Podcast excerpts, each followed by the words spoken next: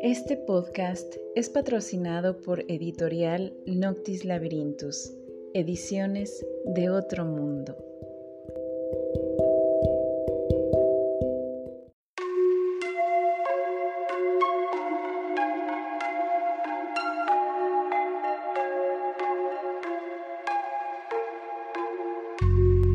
Esto es Una semilla de estrellas, el podcast.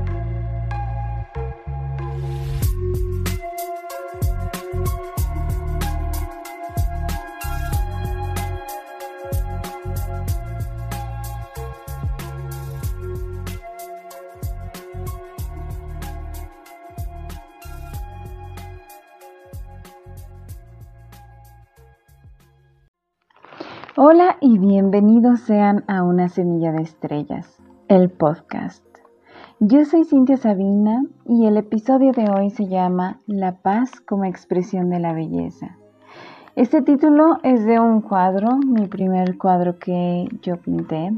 Es un cuadro que voy a poner en la fotografía de este episodio de podcast. Y bueno, quiero hablar de él no solamente como el cuadro, sino como el concepto que me llevó a parir ese cuadro, digamos, y qué es el significado de la paz como expresión de la belleza. Para esto también quiero comentarles que acabo de presentar el versiario a mi nombre llamado Eteria. Es un proyecto hermoso lanzado desde la editorial Noctis Labyrinthus. Es una editorial que tiene como intención y filosofía sumar a escritores que como yo pues somos voces de otros mundos, digamos, y que también estamos aquí para crear nuevos mundos. Eteria es un versiario, decía el poeta, las palabras de Akbal, Hugo Ortega Vázquez, quien es también miembro fundador de Noctis Labyrinthus y quien tuve el honor que eh, me presentara en la Ciudad de México, en donde tuve mis últimas dos presentaciones. Y bueno, él decía que es una poesía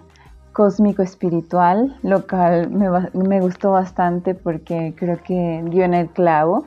Y bueno, pues quiero aprovechar también para envía felicitación para ellos también, porque pues no solamente es mi logro, sino que bueno, Arim, con ella estuve trabajando. Les platico que Arim Matzin es una escritora, poetisa, quien en su nombre real es María Ferreiro, autora, pero Arim Matzin es su nombre de renacimiento, como mi nombre de renacimiento es Cintia Sabina por María Sabina, no por Joaquín Sabina. Y bueno, ella estuvo conmigo desde el principio, desde los procesos de, edición, que también estuvimos trabajando bastante tiempo en él, mientras yo estaba desde Inglaterra, luego me fui a Rumania, luego me fui a Polonia y todo este tiempo he estado trabajando en, este, en este bebé que está naciendo en este momento. Ari Matzin estuvo en el proceso de edición, que como les mencionaba fue bastante en el proceso de maquetación, en el proceso de diseño de portada. Las fotos, si bien son de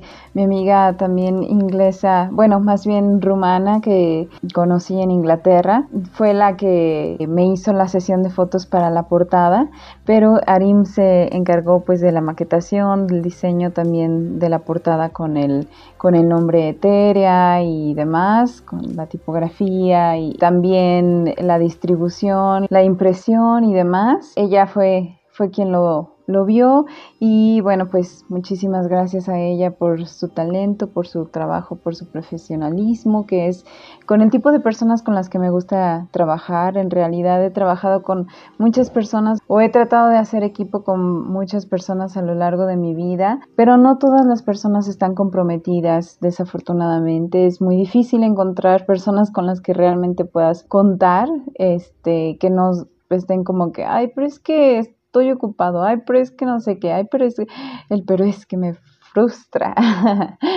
y pues he trabajado muy a gusto con ella. También después en el proceso, pues si bien Arim es la partera de, de los libros como libros ya en forma material, de que nacen del vientre, en este caso etéreo mío, como ella lo menciona, eh, también está Hugo, que viene en el proceso de ser padres y Arim fue la madre de los libros físicos. Él es el que los cuida, los nutre el proyecto, eh, llevándolos a las presentaciones y pues haciendo todas las vinculaciones de la parte editorial, haciendo un excelente equipo los dos y bueno, ha sido un placer trabajar con ellos y bueno, quería agradecerles también y a, las presentadoras también, aparte de, de Hugo, que pues me presentaron el fin de semana pasado, donde bueno, tuve el, el honor de conocer a la escritora Rosario Galindo y a la maestra y escritora Rosario Patricio Martínez, quienes, bueno, eh, son magníficas y bueno, que por ejemplo la maestra Rosario Patricio. Ella es traductora Mije, ella es poetisa Mije también, es una poetisa contemporánea que, bueno, en la belleza del lenguaje Mije, del cual cuida y defiende sus raíces y pues la vigencia que pueda seguir teniendo el lenguaje para que no desaparezca, lo cual para mí es una labor bastante loable y necesaria y que aparte lo liga con la poesía. Entonces eso también me parece que es elevar y retomar lo que es la poesía desde los lenguajes porque es una poesía muy sutil. A mí me encanta por ejemplo los poemas de Netzahualcoyotl o hay muchos otros más los códices incluso y bueno algunos algunos escritos mayas. Siento que el náhuatl al maya y otros lenguajes también que están precisamente siendo defendidos para que no desaparezcan como el Mije, el Wisharika y demás, pues hablan de una sutilidad de no solamente el lenguaje, sino de la cosmovisión y la conceptología de bastantes eh, términos que no significan algo literal, eh, hablado o escrito o dicho por el hombre, sino que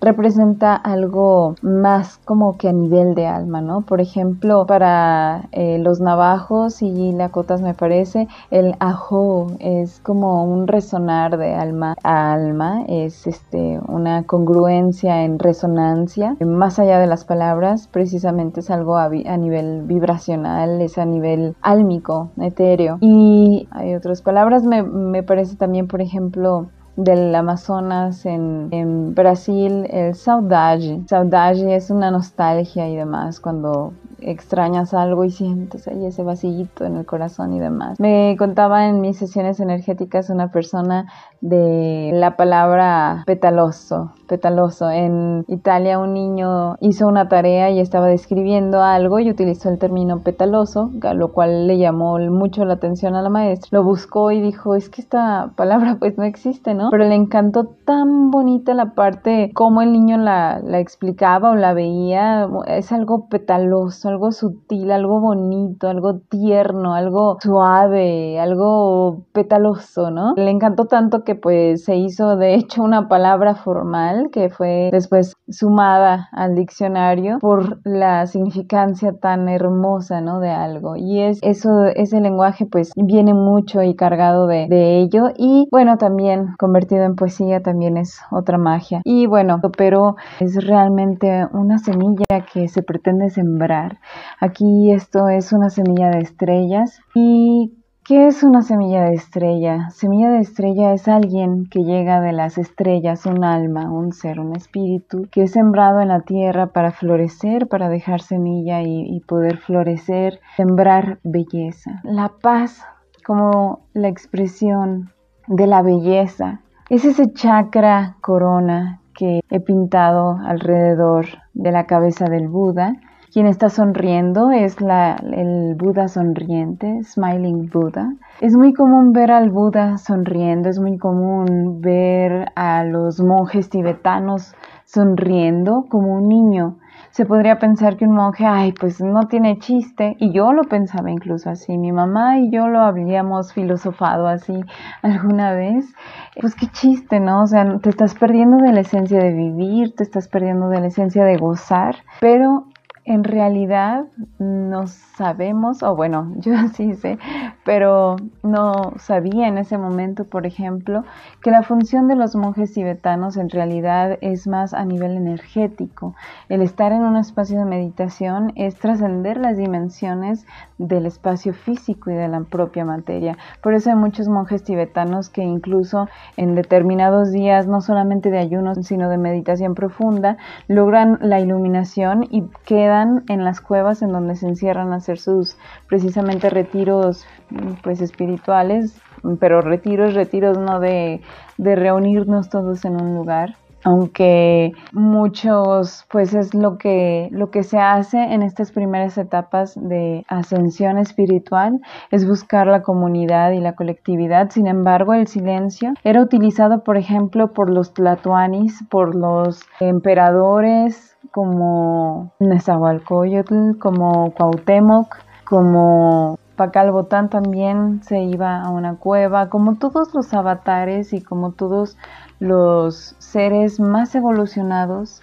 espiritualmente, se siente mucho la diferencia. Cuando alguien está hablando de corazón a corazón, se siente muchísimo la diferencia y se siente en la calidez.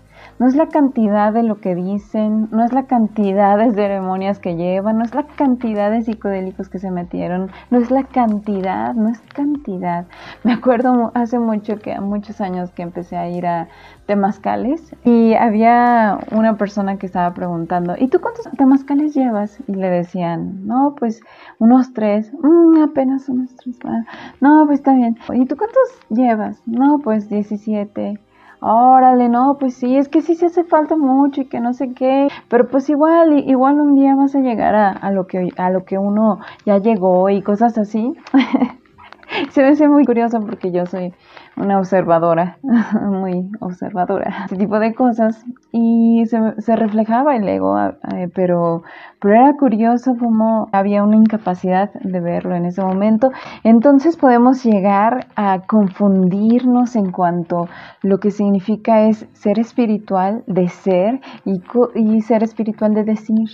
El ser no solamente basta con las repeticiones. Es por eso que yo, por ejemplo, tenía problema con el, secreto, ¿no? De la atracción y demás. Porque no es solamente repetir, ponerlo, decirlo muchas veces. Mucho de lo que tienes que hacer realmente es sentirlo, pero no solamente sentirlo y no decirlo, es serlo, es emanarlo, es ir hacia ello, pero sobre todo trabajar constantemente hacia ello. Entonces, bueno, hay que seguir con la línea de la espiritualidad en ascensión y esta nos lleva a ser, no solamente a sentir, a pensar o a decir, sino a ser, a vivirlo, a trabajar duro y constante por lo que queramos lograr y eso no solamente se refiere en un, en un plano físico, sino en un plano energético también.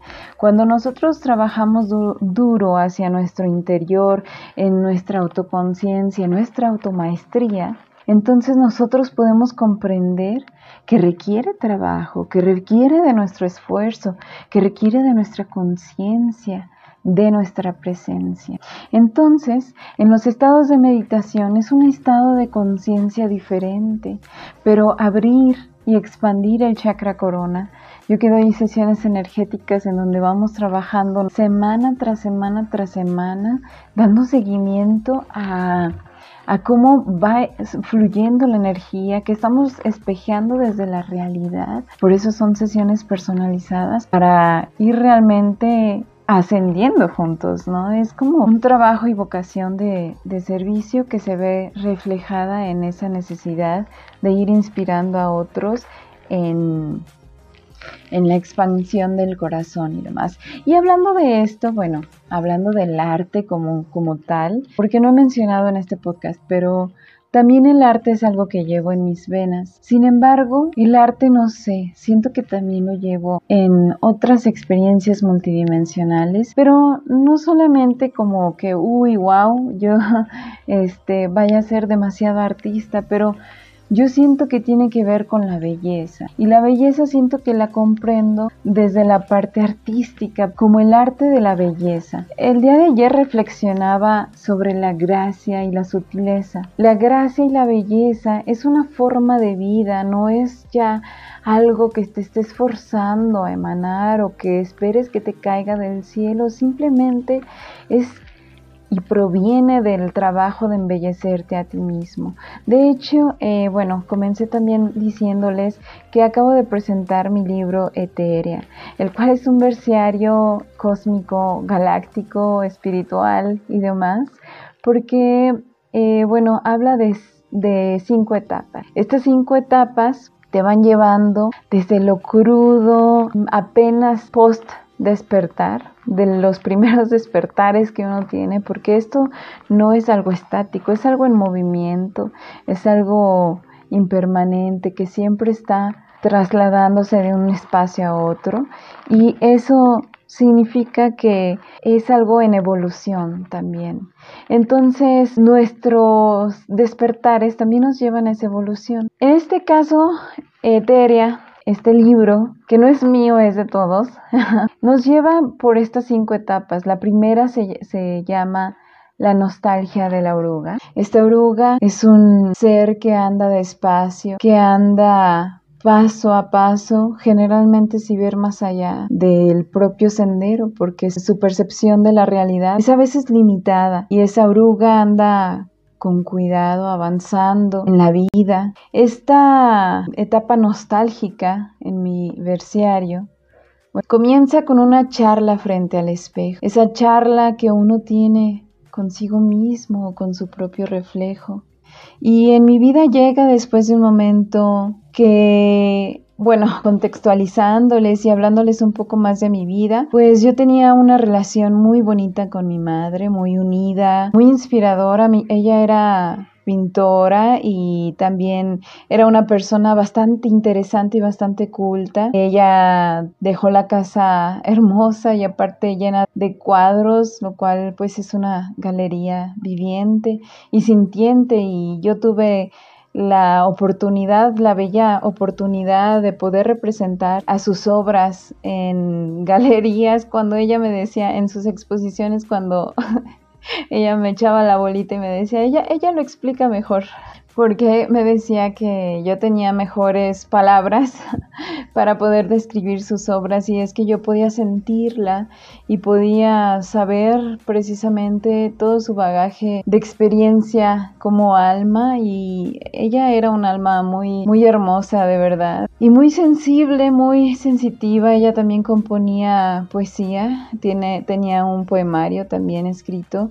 que se lo revisó Andrés Enestrosa, el escritor Andrés Enestrosa, y también componía canciones en guitarra española, hizo exposiciones y demás. Yo siento que mi madre debería de ser revalorada también. Y bueno, yo siempre vi en ella y en sus cuadros esas ventanas precisamente a su subconsciente, en donde ella expresaba muchísimo en no solamente el lenguaje visual a grosso modo, sino también en los detalles tenía en cada uno de sus cuadros tantos pequeños detalles que aunque pareciera que no expresara nada, lo expresa todo, ¿no? Expresa desde tranquilidad de un día cotidiano viendo la ventana de tu casa hacia un paisaje mexicano eh, colonial que era un, eh, un estilo que a ella le gustaba bastante y puedes ver a mujeres también es un tema que siguió mucho de María Izquierdo, de mi bisabuela, el pintar y retratar mujeres. Y yo también siento esa, esa parte femenina que también se explora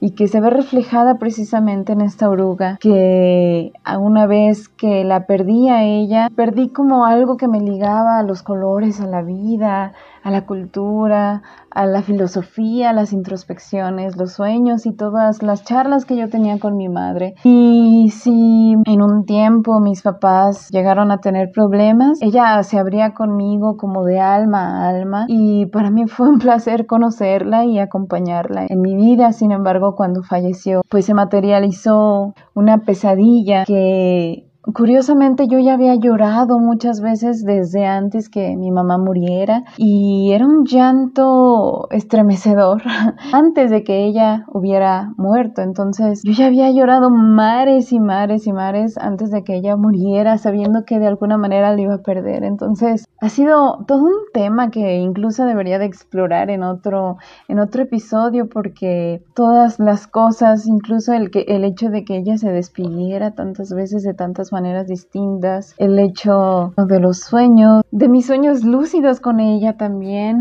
pero bueno, ya hablaremos de eso después.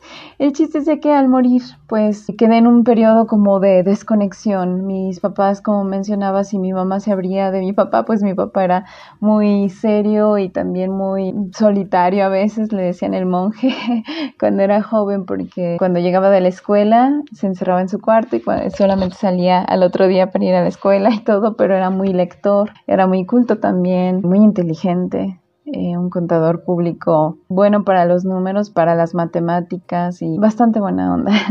bueno, bastante complejo porque también aprendí a quererlo de alma a alma en el proceso en el que lo recomprendí porque al principio comprendía a mi mamá alma alma y después fue comprender a mi papá alma alma. Entonces nos empezamos a llevar mejor y demás, porque pues al principio pues estaban ellos separados un poco y la relación entre yo y mi papá era nula y entre mi papá y mi hermano también. Entonces, cada quien, como la casa era grande, cada quien tenía su espacio y yo estaba siempre pegada a mi mamá y este, siempre estábamos platicando y siempre estábamos todos lados. Entonces, cuando ella fallece, la casa queda gris para mí, queda un vacío, ya no hay colores, olores, sabores, risas, queda como el, el, dolor impregnado de alguna manera y después pasan más cosas, porque mi vida es como una telenovela, pero ya la iré contando de alguna manera. Pero entonces la relación con mi papá y con mi hermano en, en ese momento a lo mejor fue distante, ¿no? Y quedé como un barco sin velero, sin timón, de alguna manera la deriva, consciente de que estaba estando a la deriva, ¿no? Pero tratando de encontrarme en eso y pues me pasó una tras otra tras otra cosa y en procesos conscientes en donde yo estaba pues tratando de, de descubrirme, pero también al principio justamente de eso pues iba como un velero sin timón.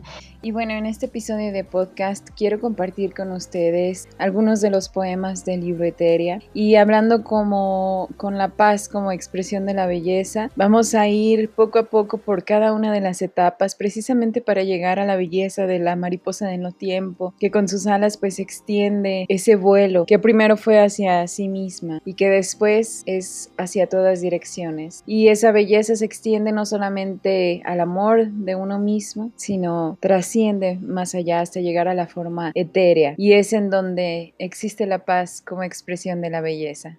Espero con todo el corazón que les gusten los poemas que aquí les voy a compartir y bueno, espero que les sea de su agrado y que poco a poco vayamos liberándonos de todo el peso para trascender desde la nostalgia de nuestra oruga hacia nuestra parte más etérea. Comenzamos por este viaje de etérea después de que tengo esa charla con el espejo, una charla en donde existen más preguntas que respuestas y en donde cambia algo para poder trascender el sueño, trascendiendo el sueño.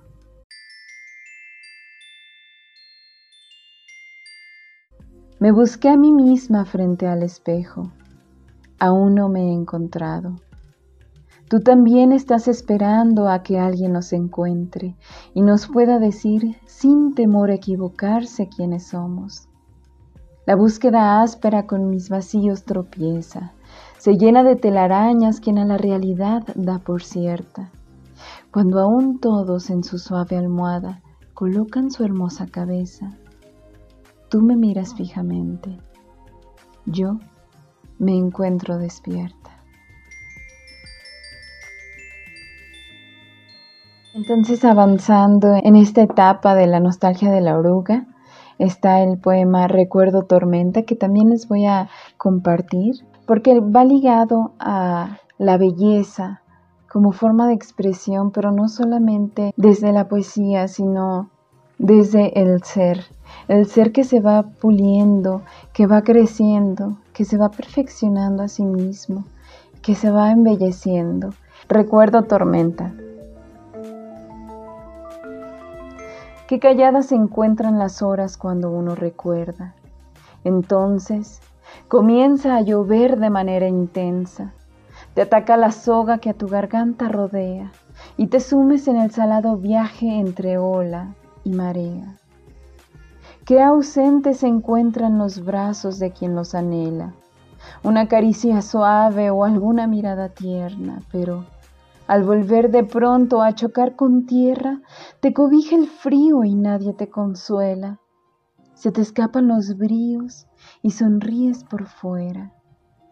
Qué calmado luce el cielo, ya ni las aves de mis pensamientos con volar le sueñan. Bueno, quisiera continuar ya que estamos hablando de, todo esto y también de mi vida y demás.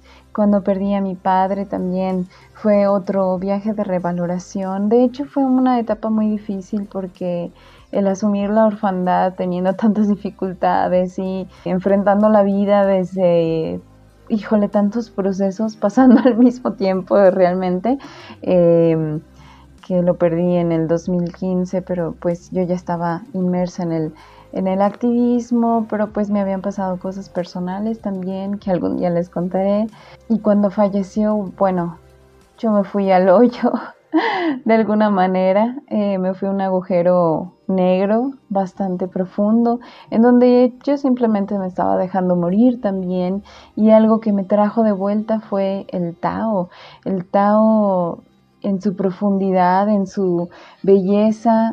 Yo no lo podía creer de tanto que me recordaba algo dentro de mí misma, algo que ya sabía. Luego leí la saga del sexto sol de J.L. Murra y también me la devoré uno tras otro. De hecho, yo al querer dejarme morir, pues ya ni siquiera comía, ya no quería funcionar de alguna manera y esto me trajo de vuelta. Entonces también mi padre para mí fue un maestro que me ha enseñado tantas cosas todavía, incluso a partir de que se murió, pero ya desde chiquita él me decía, por ejemplo, ¿no? Las mentiras son una una semillita que uno se la come cuando las dice y van creciendo y se van formando como ramas dentro y pues después se hace un árbol y se hacen tan grandes que uno ya no las puede ocultar. Entonces esa filosofía tan suave y tan dulce realmente me marcó también y pues es un proceso con el que crecí bastante y el cual agradezco y también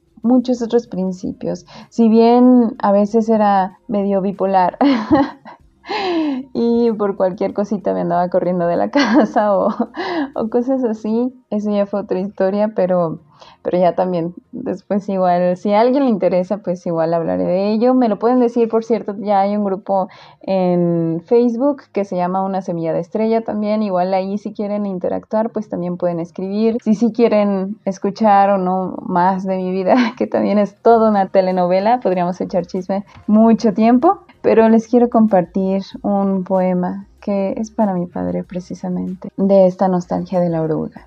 Vienes con el frío, padre.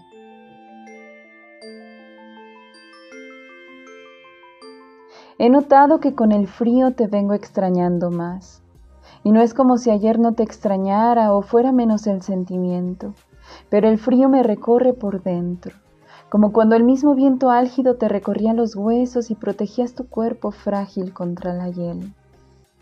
No sé si tú la extrañabas a ella también, cuando las hojas de los árboles comenzaban a caer y por eso la baja temperatura te adormecía y te mermaba el ánimo de salir de la cama. No sé, quizás solo era el frío. Entonces llegas y te clavas como astilla en el lagrimal de mis ojos y dejas brotar tu ausencia en gotas de sal que escurren hasta el cuello, corriendo al precipicio, descendiendo en caída libre como descienden mis defensas. Y no te hablo de las que protegen mi cuerpo, sino de las que me cuidan el alma. Pero esa voluntad que te dejo entrar para vivirte entre sollozos y que puedas proseguir tu camino hacia ese bucle infinito de la eternidad. He notado que con el frío te vengo pensando mucho. Le doy vuelta a los recuerdos y provocas mis sonrisas y mis tristezas. Busco mi abrigo y me cubro del gélido espacio que has dejado. Me abrazo a mis sueños y sigo soñando contigo en el alma y en el hueso, contigo en la memoria y en las mejillas. No sé en este punto si tú me traes el frío o él te trae consigo.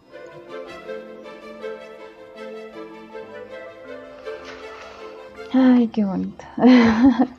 y bueno, con esto cierro esta etapa para pasar a esta segunda etapa que si ustedes me acompañan es la deconstrucción de la crisálida. Y yo sé que me acompañarán porque en esta deconstrucción muchos hemos pasado por cosas similares, ¿no? El asumirnos desde nuestra oscuridad también nos permite traer perspectiva, brindar perspectiva hacia lo que somos nosotros, el pulirnos desde adentro. ¿Cómo vamos a pulirnos si no visibilizamos lo que somos dentro? Yo en lo personal tuve un proceso de pedir perdón a muchas personas, el buscarlos e incluso confrontar mis miedos. Una vez, por ejemplo, me encontré con una persona que yo había de alguna manera contribuido en tirar mala vibra y yo no me sentía a gusto con eso y era fuerte, o sea, realmente me, arrepentía de ello. Entonces, bueno, me la encontré, ¿no? a esa persona. Y dije, bueno, si obtengo ese trabajo es una muestra irrefutable de que tengo que afrontarla y todo eso. Y luego dije, no, no, no, a ver, aguanta. ¿A dónde tan rápido, chiquita? no, dije, prefiero apostar y arriesgar y no obtener este trabajo si no le pido perdón antes de obtenerlo. Entonces, pues fui, la busqué y le dije, ¿sabes qué? Eh, yo soy fulanita de tal, eh, te conozco por fulanito de tal, bla, bla, bla, bla, bla, bla me dijo, ay, qué bonito, muchas gracias porque veniste a incluso a, a, decírmelo y que, bueno, bla, bla, bla, terminamos en un abrazo hermoso, es una dulzura de persona, no convivimos así demasiado, pero porque el tiempo que yo estuve ahí fue breve y estaba yo también en mis propios procesos, pero mm, esa fue una de tantas personas, pero vamos a comenzar precisamente con una muestra, una cara, pero no todas fueron así para que tampoco lo piensen. Torbellino es el siguiente poema y creo que todos hemos sido de alguna manera en algún momento torbellino en la vida de alguien más. Tal vez somos maestros de alguna lección, tal vez ellos son nuestros maestros y tenemos que volver a recapitular y a encontrarnos desde nuestros errores también, también ese es un punto de partida.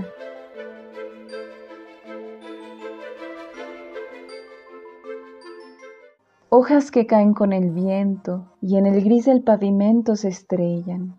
Lluvia que no cesa esta noche sin el brillo de esa luna llena. Es un torbellino, todo lo es. El movimiento no cesa, ni en las entrañas ni en las sombras, y no hay silencio aunque te escondas. Es un torbellino, todo lo es. Lo son los recuerdos que torturan y tu voz dentro de mí, hablando de pasado y de sonrisas, remembrando versos y caricias. Yo fui un torbellino, claro que lo fui.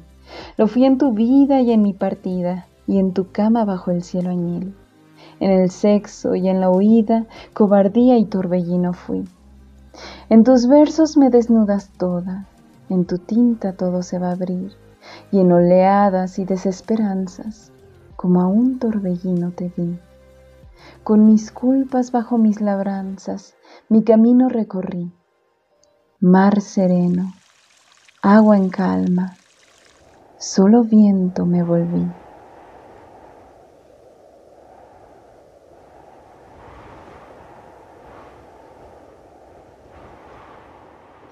Y bueno, precisamente en esta deconstrucción de la crisálida hablamos mucho del viento o hablo mucho del viento porque el viento es el elemento del corazón. Pasamos por la tierra del chakra raíz, pasamos por el agua del chakra sacral, pasamos por el plexo solar con su elemento fuego y llegamos más arriba en el dejar ir, en el elevar la dimensión, en el fluir y fundirnos con el viento. Por eso, en esta etapa de silencio, esta deconstrucción de la crisálida, cuando la crisálida está en plena metamorfosis, ella se hunde en sus silencios. Esos silencios significan y representan esa metamorfosis, ese cambio nacido desde adentro, desde la oscuridad. Entonces es por ello que en esta deconstrucción de la crisálida no escribo muchos poemas, no hay muchos poemas en esta sección porque se viven a través del silencio.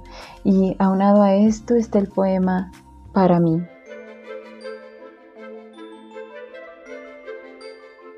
Tengo versos descompuestos por doquier.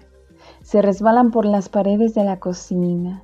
Los cuelgo con la intención de remendarlos, pero luego me olvido de ellos hasta que gritan tan fuerte que mi atención monopolizan. Los miro de reojo. No soy muy buena dando malas noticias. Y es que no soy ahora yo misma. Soy, en cambio, quien siente y no escribe quien se guarda sus letras para no quedarse sola, para no quedarse hueca, para no sentirse vacía. Abro la boca y se me escapan, qué alegría. Les recito y canto y les doy vida, y pienso en privarlas de su esencia y convertirlas en poesía, preservarlas en el tiempo, en las celdas de papel y tinta, pero al presentir mi intención, se esperan en la salida. Vienen a mi encuentro como un elixir de filosofía. Me transportan a las respuestas que mi alma busca y se vierten desnudas terminando en rima, puntualizando el aprendizaje aplicable a mi propia vida. No es que no sean para compartirlas, pero en este momento son solo para mi guarida. Resuenan en mi templo. Me deleito y fundo en su sabiduría. Y bueno, desde este silencio nos vamos a la mariposa del no tiempo, en este renacer después de esta metamorfosis, en donde puedes extender tus alas. Y estas alas te llevan a una expansión del corazón, te llevan a reencontrarte contigo mismo y con tu belleza interna después de pulirte, después de hablarte desde tus silencios, hablarte desde tus intuiciones, mejorarte. Y entonces en esta mariposa del no tiempo comenzamos con después del silencio. Después de todo, no fue el sol ni la luna. Fue la soledad inclemente la que me devolvió la vida. Fue la paz para pensar en la libertad como excusa, como pretexto para sobrevolar los campos. Y fueron tus manos las que, ausentes, acariciaron mis dudas. Después de todo no hay palabras ni silencios. Hay ruido en el corazón de fuego. Hay llamas aún ardiendo. En un corazón que se partió en dos y, habitando dos cuerpos, camina por un mundo en el que no encuentra aliento, no encuentra vida, no encuentra tiempo. Y, después de todo, ¿qué son dos alas abiertas sin viento?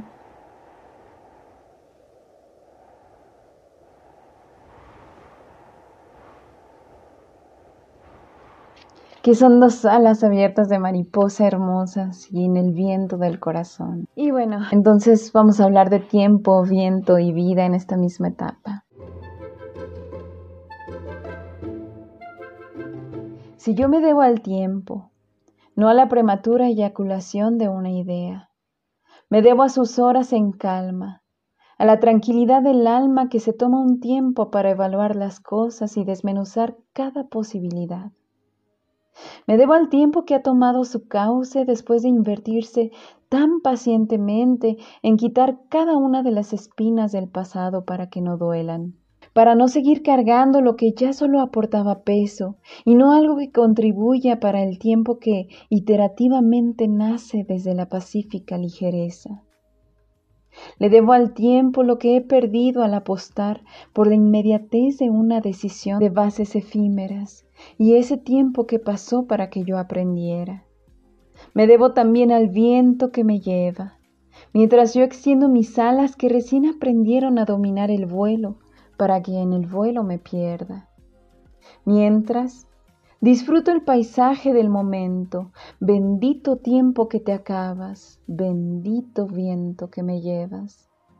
Me debo a la vida que elijo en cada momento, al amigo que la hace llevadera, al amor que me llena el alma y me devuelve lo sembrado con superior belleza, a las raíces fuertes, a la semilla que florece, a lo que la inspiración cobija y a lo que el universo quiera. Decía Benedetti, preciso tiempo, el necesario para chapotear unas horas en la vida. Me debo al tiempo que, al besarme, me deja distinta, un poco menos Cintia, un poco más Sabina. Y bueno, vamos a continuar. Yo diría, este es mi podcast y les voy a leer un chorro. Pero ya se nos está yendo en tiempo, entonces me salto. Pero para que ustedes lo compren, también lo adquieran en la página de noctislabyrinthus.com, diagonal etérea, o pueden buscarlo en su buscador como Noctis Labyrinthus Etérea. Y bueno, es un libro bastante completo que tiene bastantes claves, pero vamos a proseguir en él, pero sí, esta invitación a que lo lean es para que precisamente pues, no solamente apoyen el proyecto de una semilla de estrella y que apoyen otros proyectos, porque bueno, no sé, hay muchos, muchos proyectos, entonces pues si gustan apoyar, pues también compren este libro o recomiéndenselo a alguien que ustedes sepan que le va a servir. Y no solamente es para eso, sino también para ir creciendo juntos y por ello seguimos con automaestría. Hay que darle la vuelta a la vida para que la vida no nos traiga dando vueltas sin rumbo fijo. Cuando más pareces perdido, es ahí donde te encuentras. Las situaciones por sí mismas no son malas ni son buenas. Toda tu vida depende de la percepción basada en tu sistema de creencias. No se trata de creer o no en un Dios solamente, sino de analizar a fondo qué tanto eres tú congruente y qué parte de ti son puras apariencias. La vida no te sucede a ti, sino que sucede para ti y para formarte desde cómo la enfrentas. Cuando por fin se calla la mente, es cuando llegan las verdaderas respuestas.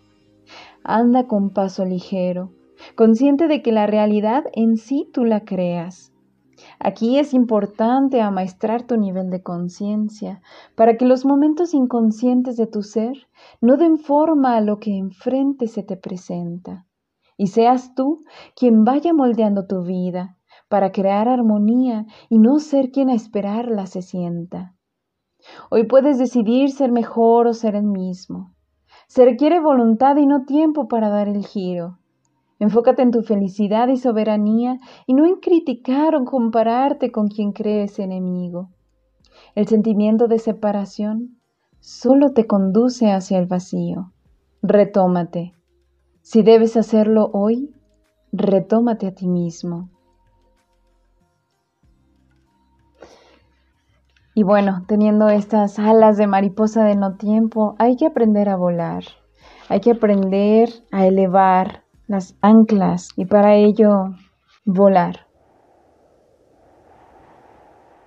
Sí, después de todo la vida no espera. ¿De qué sirve imaginar una vida que no vas a vivir si nunca das el paso y no vuelas? A veces, las palabras antes de ser dichas ahí se quedan. No hay ningún viento que a su destino las lleva si no son dichas a tiempo, más que ser dichas a secas. Las perennes y vacías ilusiones son para los que no dan el salto y solo sueñan. Por eso me baño de universo, hundiéndome en él para que me dé la fuerza, para, al dar un paso, caminar hacia mi meta, para que nunca en mi boca las palabras necesarias mueran, para que de mí dependa el que nada sea inalcanzable aunque así lo parezca, Nunca es demasiado tarde para tomar del destino las riendas. Eso que damos en cada instante presente conforma lo que determina hacia dónde llegas. Por eso, hoy yo encamino mi vida hacia donde la elevada libertad se encuentra. Y de aquí pasamos a la etapa de las almas gemelas, a la etapa cuarta. ¿Y por qué? Porque en la etapa de la mariposa de no tiempo es esa etapa en donde vas puliendo tu corazón, vas expandiéndolo y ese amor que sientes por ti mismo, ese autorreconocimiento por tu propio sendero, por tu propia historia, sanando todos aquellos vacíos, aquellos momentos de tormento y torbellino en tu interior a través de la congruencia, no de decir ser, sino de ser realmente. Y esto es algo que puedo hablar desde mi propia experiencia porque desde hace muchos años atrás me he regido por mi congruencia en cuestión de mis relaciones interpersonales. Puedo tener muchos errores, pero trato de ser congruente y lo expreso de manera abierta a todas las personas que me conocen y he ayudado a muchas personas sin que esas personas sepan siquiera que no son las únicas, ¿no? Porque les he dado tiempo de calidad y espacio, aunque hayan sido muchas personas, porque no me importa dar, porque no estoy vacía como para sentir que me estoy dejando en los demás. En la ley del uno debes de llenar primero tu copa con autoamor, con autorrespeto, con autoadmiración también, con autorreconocimiento y honor. Entonces, cuando tienes eso, puedes llenar la copa de los demás. Por eso siempre se comienza desde el uno mismo, no desde el ego, sino desde el amor. Entonces, perfeccionando este amor, pasamos a una nueva etapa en donde nos encontramos con esa, ese ser que nos complementa de alguna manera y que tiene que ver con nosotros en nuestra dualidad. Es un reencuentro de almas que solamente puede ser comprendido una vez estando ya tu corazón abierto a ese nivel. No es que sea una cosa primero y después la otra. Uno tiene que estar listo para que eso pase y eso es después de mucho trabajo interno. Por eso hay muchas personas insatisfechas que dicen, pero yo cuando voy a vivir esa historia de amor y es que ustedes este, solamente viven cosas felices y a, mí no me toca nada, yo no puedo ser igual, que tienes tú que no tenga yo y empieza otra vez el bucle del ego a compararse y demás.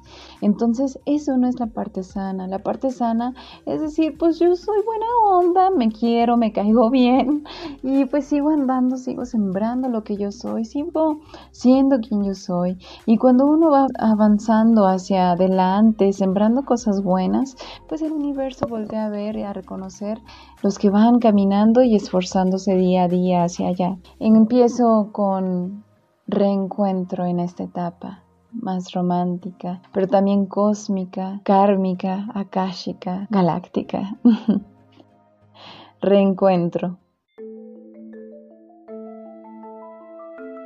Siempre eternos, bucle infinito, inspirados por el fuego al interior, luz complementaria y fuente de vida que estalla en nuestra sonrisa, inmediata conciencia, universos de vidas anteriores.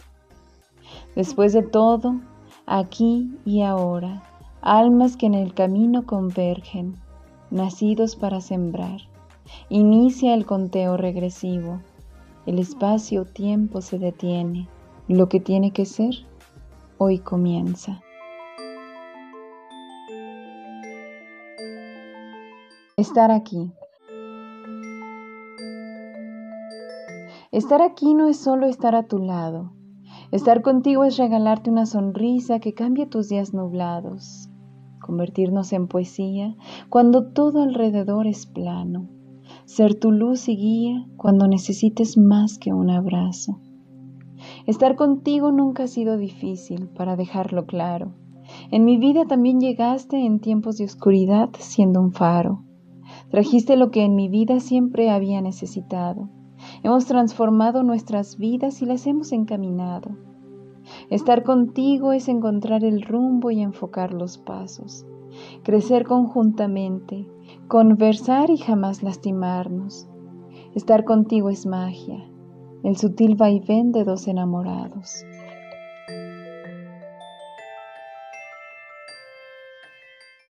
Saber amar. Cuando el amor es sincero, se entrega manos llenas y sin pedir nada a cambio. Se da porque se ama, no porque se espera ser amado.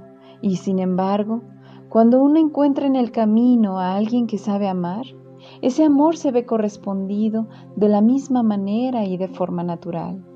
Un toroide que se autoalimenta, que se autorregenera, que mantiene la vida en estado de fiesta y brota cual caudal.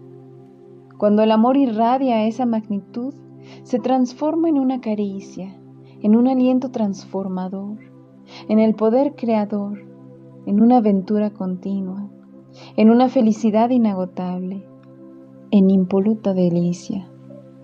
Saber amar no es solamente decir te amo. Saber amar no solamente es comprar un regalo en cada aniversario. Saber amar es reconocer la luz que irradia en el otro sin pausas, ni siquiera en sus días malos, en sus tristezas, caídas o desengaños. Es saber curar el alma cuando el alma propia ha sido curando. Y si ese amor que está ahí necesita espacio, es también saber otorgarlo. Pero solo un amor pequeño te pedirá que te apartes en un momento de desamparo un amor de la misma magnitud de la que yo te hablo, se permite transformar el día con un abrazo largo.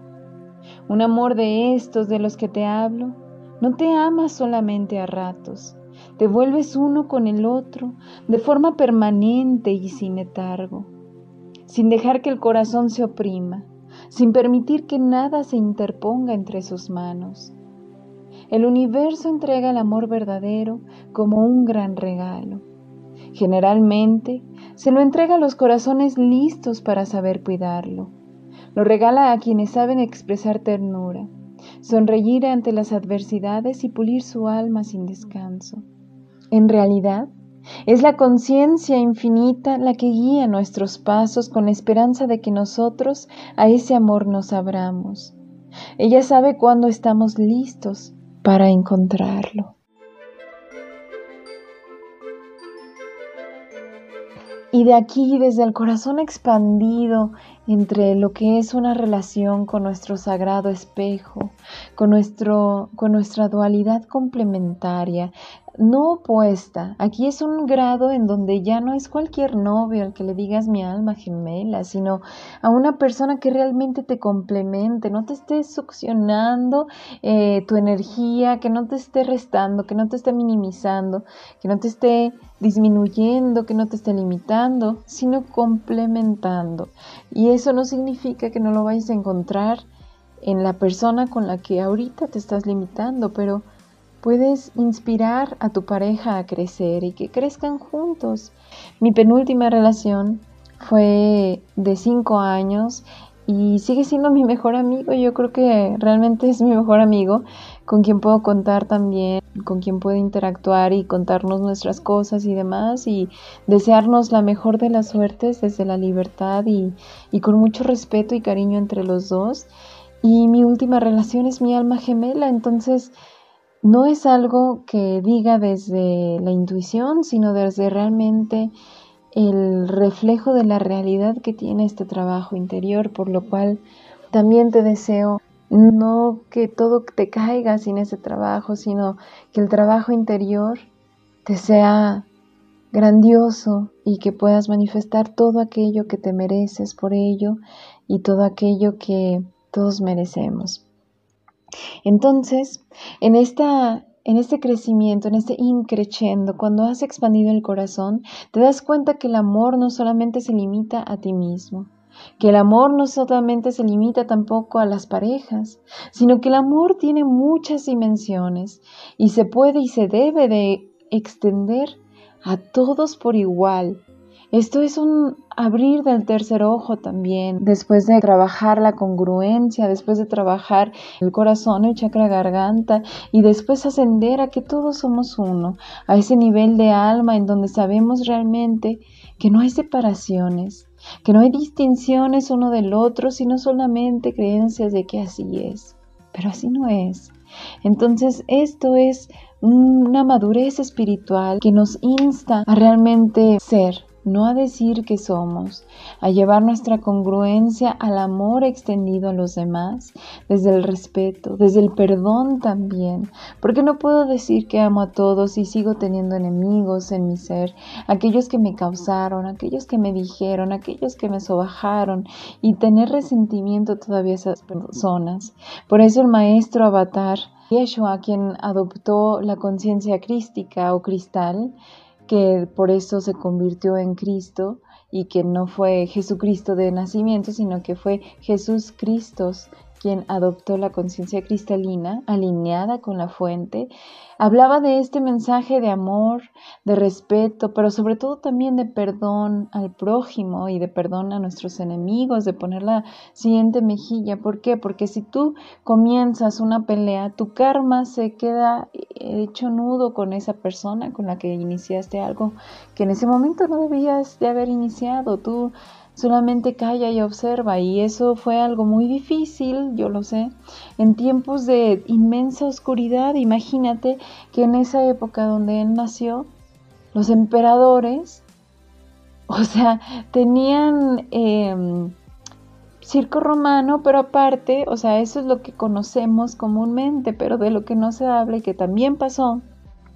fue de aquellos emperadores que salían a cazar por diversión humanos de aquellos emperadores que hacían festines e invitaban a todo el pueblo y después soltaban leones para que se los comieran y entretener a sus verdaderos invitados. O sea, cosas repugnantes que ha pasado la historia historia de la humanidad y que realmente ahí están en el consciente colectivo, en el, en el akasha, vibrando y palpitando. Y en mi libro, Una semilla de estrellas, es un recuento muy grandemente histórico, físico, cuántico, molecular, etcétera, etcétera, etcétera, genético, akáshico y demás, con todo este pedazo de conocimiento. Pero eh, bueno, Aquí nos damos cuenta de que en realidad, elevando todo este nivel del caos, hay un orden y una armonía. Entonces, esa unificación con la fuente, con la divinidad, nos recuerda de la divinidad propia. Pero ¿por qué decimos que estamos conectados con la divinidad? Porque esa conciencia infinita que encarna en ti como experiencia precisamente consciente, cuando tú eres capaz de reconocerte en tu propia oscuridad y volverte consciente de ti mismo, estás encarnando la conciencia infinita, es convertirte en los brazos, en las manos de Dios, en los ojos de, Dios fuente, principio armónico y matrimonio perfecto y eros gamos, masculino, divino y divino femenino ese es el verdadero matrimonio, esa es la verdadera fuente y principio único, que no es que sea andrógino, es que es los dos en un nivel superior. No es restarse en la polaridad, es complementarse siendo dos en uno y uno en tres. Es el trisquel, digamos, de unidad con la fuente divina del matrimonio perfecto entre masculino y femenino con su divinidad. Entonces, esta última etapa nos habla precisamente también de esa etapa de autoexperiencia en donde incluso pues mi etapa se fue sutilizando personalmente ya tenía conversaciones muy profundas con muchas personas de muchas cosas ya los ayudaba les daba consejos sin embargo empecé también a ser buscada ya por personas que empezaron a tener sesiones conmigo energéticas en donde íbamos como les mencionaba, nivel energético por nivel energético, combinado con meditaciones, combinados con pase de energía, eh, con quantum touch, con cristalitos, con otros rituales que no me pregunten cómo sé, solamente es algo que tienen que integrar, que uno sabe y punto, es clariconciencia y es saberlo de otras vidas, no tenemos por qué explicarlo, y cómo sabemos lo que sabemos, pero lo sabemos y esto fue con mucho amor y demás. Fue creciendo esta experiencia de poder ayudar a sanar un alma, acompañar el proceso con amor y con respeto y ser esos ojos y esos brazos de Dios, esos labios que inspiran, que dan arropo con la calidez del alma, con un abrazo desde el amor. Y desde aquí la poesía también se fue sutilizando. Vuelve a nacer este te lo dedico a ti, especialmente que me estás escuchando.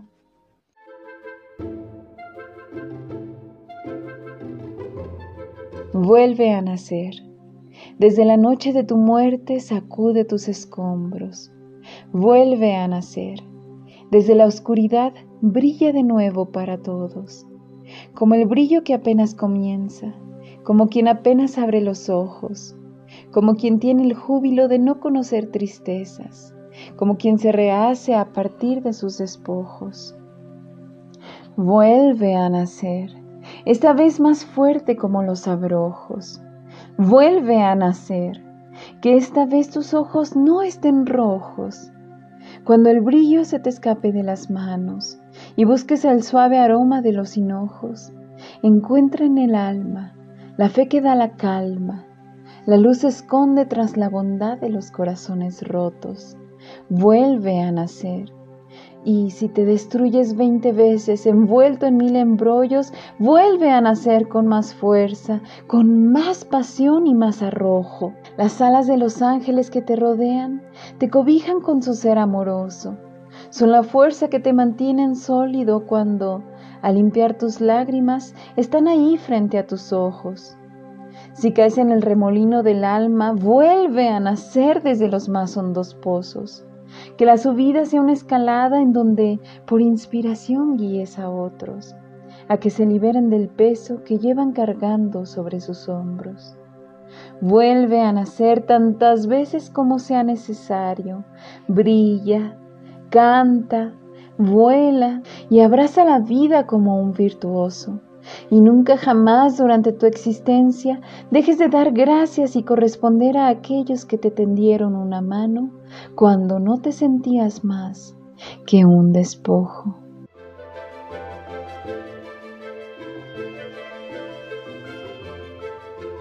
Este, bueno, va dedicado también a todos aquellos que han estado conmigo en alguna conversación profunda, en algún contacto de calidad cualquiera que éste haya sido. Desnúdate la humanidad del alma. De tus velos me convierto en enemiga. Quiero verte la cara. Te quiero ver el alma y resonarla con la mía. Observarla en el estado en que se encuentra. Tomarla entre mis manos y pegar sus piezas rotas. Ponerle pila. Me opongo vehemente a las murallas y entonces construyo con mis palabras certezas innegables a la noche y al día, que te simbren hasta el temple, que me permiten ver en tus ojos quién realmente eres y no quien únicamente pretendías. Así voy con mis pies descalzos y sin hacer ruidos, acercándome a ti como a un animal herido y susurro que todo estará bien, que me dejes cuidarte, que no todo está perdido, que en mi hombro caben dos manos para recargarse y para ceder el peso adquirido. Te tomo de la mano y te digo que iremos a donde quieras ir, que mis pasos son sólidos y mi charla llevadera te llevará hasta ahí, sin que el camino se te haga largo, sin que a medio trayecto ya no quieras seguir. Provocaré día a día tu sonrisa Dame tu mano, quédate aquí. No levantes tus muros frente a mí. No me cierres la puerta en la cara. Cierra tus ojos y ábreme el alma. Siente mi pecho con tu pecho latir.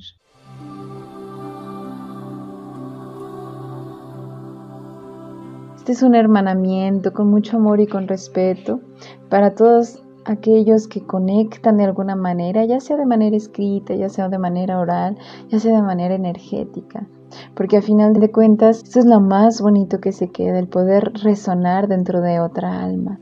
Aquí va otro poema de esta parte etérea, que también nos inspira a volar, pero que en este momento también nos da unas lecciones de vuelo.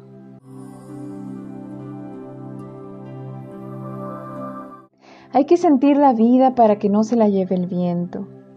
Hay que dejar la luz encendida del corazón al ir sanando a tiempo. Hay que compartir lo que en uno crece sin que se pase el momento, porque, como la rosa que florece y se marchita cuando nadie la mira, lo mejor de uno también, si no es compartido, se va muriendo. Hay que abrir las alas cuando nos toque volar, porque si no a volar nunca aprendemos. Hay que atreverse a vivir porque si esperamos a que todo sea perfecto, moriremos consumidos y a la espera con el tiempo. En la esfera de la vida está condenado a extinguirse todo aquello que no tiene movimiento y, Si tú eres solamente observador, ¿qué reflejarán las pruebas que debiste de tomar en su momento? Avanzar conlleva implícitamente arrancarse el miedo, sacudirse por completo todo aquello que nos esté deteniendo y, en la cúspide del vértigo, abrir las alas hacia un nuevo reto. Trasciende los límites de tus propias limitaciones y abraza lo incierto, porque nunca estarás de nada más seguro que de lo que tú conscientemente estés construyendo. Sin embargo, prepara previamente tus alas con crecimiento, porque hay algo que les pasa a los que no se permiten fluir con el viento. Ellos a medio vuelo quieren regresar a casa y al volver se pierden en el tiempo, se apagan en donde ya no encajan, cuando ellos mismos fueron creciendo. Ahora les queda todo chico, pero de volar ya tienen miedo. Cuando vueles, hazlo sonriendo. Cuando te liberas del peso interno, ya no vas cargando peso muerto. Solo trabaja en ti mismo y la sonrisa vendrá a ti automáticamente después de secar el llanto de haberte con la vida ido puliendo. Que nunca se te pase la vida escondido tras tus miedos. Y cuando llegue el momento de abrir tus alas, que el viento te ayude y llegues muy lejos.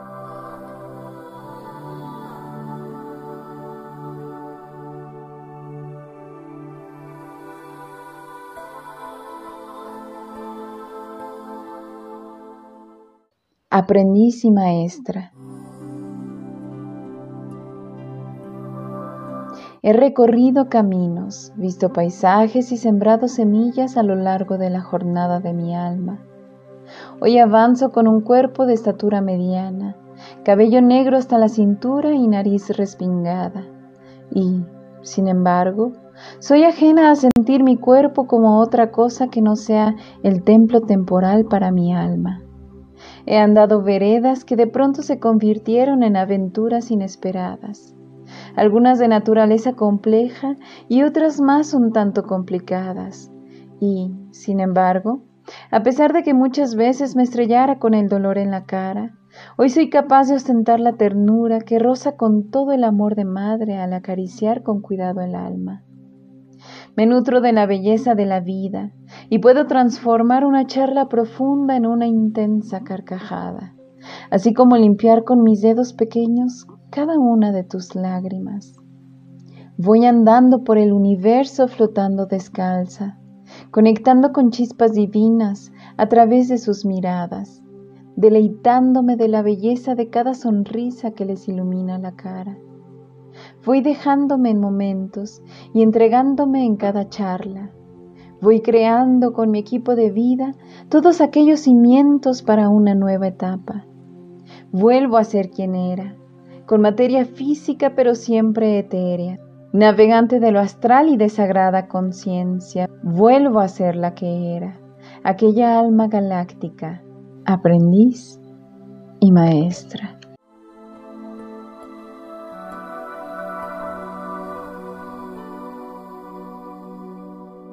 el espacio de meditación, en el espacio ceremonial con honguitos. En esos espacios yo primero que nada creo un santuario energético, conecto no solamente con mis guías superiores, sino también con los guías superiores de las personas que ahí asisten, con los elementales, creo un círculo de luz alrededor, tejemos el cordón de plata y sucede algo que no sé si puedo explicar, aunque yo sí lo comprendo cómo es que sucede, pero en palabras se queda muy corta la explicación porque trasciende las palabras, pero es un tipo de desplazamiento en el que yo no dejo de ser yo, sino que soy la parte más elevada de mí misma, un oráculo, un portal, una energía superior. He sido visualizada también precisamente como una persona con mucha luz o un ser galáctico o un ángel o diferentes arquetipos que son relacionados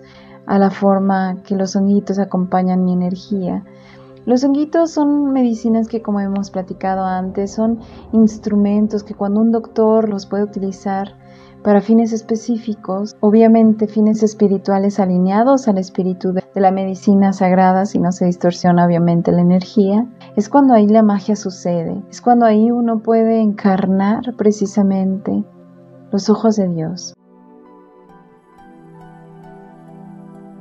Te observo, no como te observan los demás por fuera y a través de sí mismos. Te observo con la ternura que toca un corazón con tu propio bagaje de vida, con tus propias circunstancias y con lo que has hecho de ti mismo en tu jornada. No te observo y emito un juicio de aprobación o desapruebo, porque no son mis ojos ni mi mente aquellos que te observan, sino la luz del alma que encarna las manos del universo, el abrazo que brinda calidez a tu corazón y las palabras que subsanen el dolor que llevas dentro. Esa luz que está ahí para ti es un recordatorio de tu propia luz. Allí está dentro para ser sacada a la superficie, a través de pulir nuestra sombra que, después de una larga odisea de interno mantenimiento, comienza a lucir sus poderosos rayos que transforman tu sencilla sonrisa en un milagro de dicha que cobija, observa y refleja a otros hacia su propio espejo. Terminamos con el epílogo del psiconauta aprendiz que comenzamos con un último poema que se lo quiero compartir con ustedes. En las presentaciones que tuve de la Ciudad de México, que también fueron hermosas y que también fue parte de Sembrar la Belleza y que es con lo que cerraremos también, en esas presentaciones no leí este poema que fue añadido a la última hora para dar el brinco hacia el siguiente libro, hacia una semilla de estrellas. Esta este pequeño poema tiene una carga muy alineada a lo que es este podcast y obviamente a lo que va a ser el siguiente libro que como dije tiene el nombre de este podcast y se llama Mensajeros del Tiempo. Ustedes lo van a entender porque hemos estado hablando de esto en varios episodios. Mensajeros del Tiempo.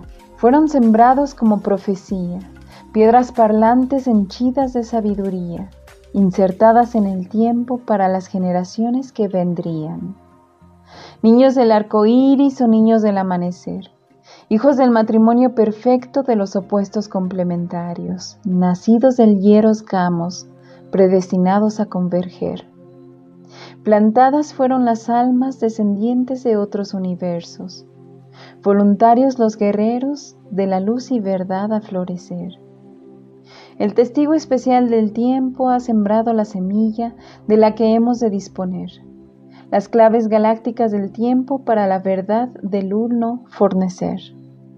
Insertado en nuestros códigos se encuentra el cubo de la ley, y es que nada escapa a la ley del cubo, aunque el cubo hubiera de descender. La infinita inteligencia establece la estructura matemática del universo y en la conciencia del uno a través del todo, la infinita energía consciente se expresa en la sabiduría de su plano transverso. Y es que para el día de la verdad todo se encuentra dispuesto.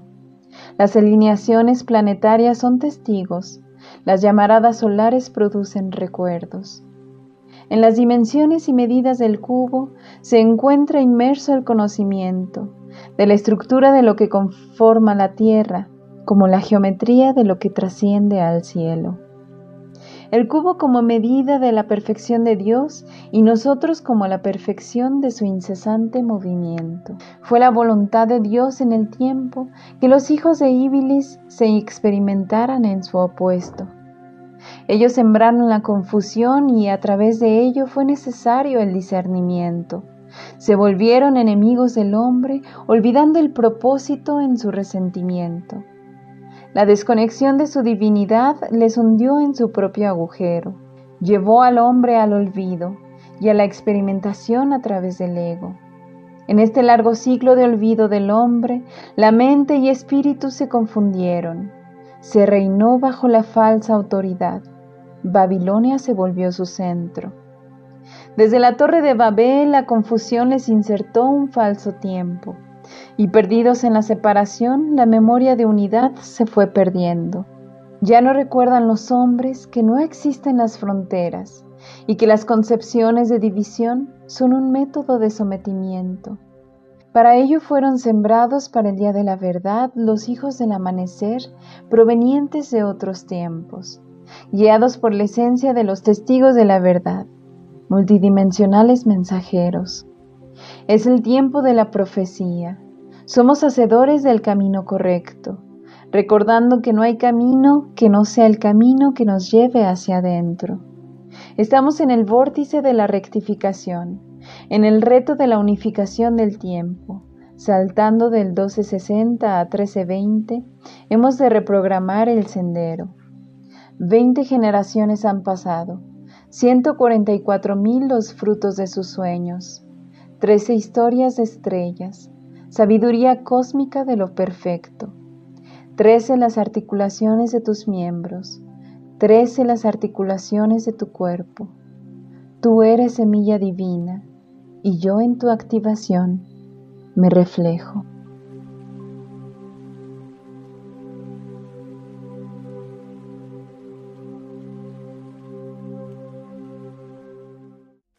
Entonces con esto terminamos Eterea y seguimos con lo del el cuadro de la paz como expresión de la belleza, que precisamente eh, pues tiene algunas gemas y en esas gemas encontramos en la parte más inferior una gema roja que significa la raíz, que es la puerta de la entrada Kundalini y tenemos encima una gema verde la cual habla del corazón superior, el corazón elevado que es nuestro centro eh, energético y es nuestro sol central. Tenemos dentro, energéticamente hablando, tres soles. El sol del corazón, el sol del plexo solar y el sol del tercer ojo. Entonces, estos tres deben de estar en correcta armonía para abrir las llaves del chakra corona, que no se abre si estos tres chakras no se encuentran vibrando parejito, digamos, en armonía. Esta corona y esta paz se abren como en flores y en pequeños mandalas y formas de belleza que en el universo se proyectan, algo que florece ahí mismo. Y en esa paz de su sonrisa del Buda se ve reflejado ese desapego, porque el chakra coronas nos habla precisamente de desapego, de dejar ir todo aquello que nosotros tenemos guardado como rencor, como aquello que nos sobre en esta experiencia, pero también aquello que ya tengamos que trascender y a veces también se trata de la vida misma. ¿Cómo sucede esta transición cuando nosotros morimos? Se abre un canal energético que te dice a través de tu chakra corona que ya es tiempo de morir. El DMT es solamente la sustancia que refleja la, la puerta o el portal que se abre hacia el chakra corona. Sin embargo, es una muerte artificial el DMT y el chakra corona eh, te da la posibilidad de quedarte en esas semidimensiones o trascender a una dimensión superior. superior perdón. En el bardo Todol, por ejemplo, eh, en el bardo mm, Todol es este, o Todol, es el libro tibetano de los muertos. Y este libro tibetano de los muertos me llama mucho la atención como prácticamente pues era guiar, es pues el padre de la tanatología y demás, pero era guiar a los muertos a trascender a otro plano. Es algo que me apasiona muchísimo, que también espero algún día poder servir en este tipo de transiciones a personas que están eh, pues trascendiendo, el poder guiarles, pero el bardo todo es una guía precisamente para que escapen la reencarnación en la cuarta dimensión, que es el bucle que nos regresaba a la rueda del samsara, este ciclo de experiencia de 26.000 años que muchos de los seres galácticos coincidimos que es muy fácil entrar a la Tierra, hay muchas formas de acceder, de implantarse en la Tierra, ya sea desde otros vórtices o portales que se proyecten aquí, desde parásitos como lo hemos platicado en otros episodios, o también a través de genéticamente implantarse aquí, uno como semilla de estrella también este, fue mandado aquí de manera... Eh, consciente por los grupos guardianes del universo, de las otras galaxias que también son parte de esta evolución de la Tierra, por más que los humanos se sientan solos y desconectados. eh, no significa que el universo sea un universo muerto como ellos lo perciben, sino que es un universo vibrante y armónico que también ha pasado por sus propios ciclos de experiencia y que ahora regresan a esta línea de tiempo para corregir todo aquello que debe de ser corregido desde el presente, pasado y futuro. Y bueno, esta paz del Buda, del desapego y demás, como les mencionaba, nos abre a la paz de dejar ir todo aquello que no resuene. Y en este portal del bardo Todol se evita esta rueda del samsara o este bucle que nos regresa y se llega a la iluminación. Cuando hemos completado todos los senderos y aventuras a través de una variedad de vidas, se supone que regresemos al Creador con nuestra acumulación de conocimiento. Luego ello es absorbido. De esta manera somos considerados células en el cuerpo de Dios. Esta es una, frase de Dolores Cannon. Y bueno, es un tema muy complejo. Y les, les leo lo que pongo en el Facebook. Es un tema muy complejo que en esencia multidimensional expresa realmente lo cuántico de nuestra existencia. Nuestras neuronas a nivel sinapsis mueven impulsos eléctricos en otra dimensión dentro de nosotros. Nuestras células lo mismo. Y si seguimos observando en todas direcciones, nos daremos cuenta de que todo parece tener autonomía y conciencia cuando se trata de la vida orgánica. Las moléculas y hasta la propia luz siguen sus propias decisiones. Así lo demuestra el experimento de la doble rejilla y en las matemáticas lo demuestra la constante de Feigenbaum. Todo vibra, todo está vivo y todos pertenecemos a un mismo vientre de existencia. Entonces, bueno, cuando nosotros sabemos que estamos conectados mediante esas dimensiones de luz interior que se alinean, porque la conciencia crística la que Jesús se alineó es una conciencia llamada cristalia. Nosotros llamamos cristal a aquel material a través del cual se puede ver. Incluso decimos que el agua es cristalina porque un cristal es un patrón repetido de moléculas y de átomos que permiten que a través de su alineación perfecta se pueda proyectar a través de ellos. Es algo que es puro, es algo que es transparente. Por eso la filosofía del agua al estar en calma es que se alinea con su nivel superior y puedes ver a través de ella. Esto, esta metáfora está también muy impregnada en el, en el trabajo con el chakra sacral. Ya veremos después en otros episodios. Y al alinearnos nosotros con esta conciencia cristal, nos volvemos precisamente transparentes y nuestro sendero evoluciona, digamos, la calidad de nuestra vivencia ya escapa al tiempo en cantidad de cronos y se alinea con el tiempo de calidad de kairos, también he explicado más a detalle en mi libro. Y bueno, esto es precisamente a lo que llegamos, a ese estado de paz cuando nos sabemos expander a través de la totalidad manifiesta en esa conexión con un uno, cuando estás en desconexión tienes miedo, pero cuando estás conectado, ¿cómo puedes tener miedo? Ya es algo que vive dentro de ti. Una satisfacción de certeza del alma de que estás caminando en buen sendero, en buen tiempo, en buenos pasos, que estás en buenas manos. Cuesta llegar a esto, claro que cuesta, cuesta todos los días, 24 horas, 7 días a la semana, cuesta.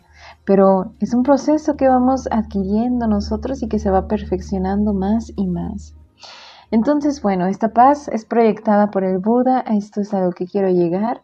Deseo en todos ustedes que vivan esta paz, que les proyecte esta sonrisa, que podamos compartir desde el compartir sinceramente, sin egos, sin máscaras, el llegar a ser y no decir que somos, cobrar automaestría y volar juntos, volar lejos porque hay muchas cosas por crear juntos en vez de destruirnos, en vez de destruir. Que todos tus caminos se abran, que tu luz interna brille intensamente, que sanes, que rías, que inspires, que avances, que vueles alto y trasciendas la ilusión. In Lac Ek. Yo soy Cintia Sabina. Yo soy una semilla de estrellas. Yo soy otro tú.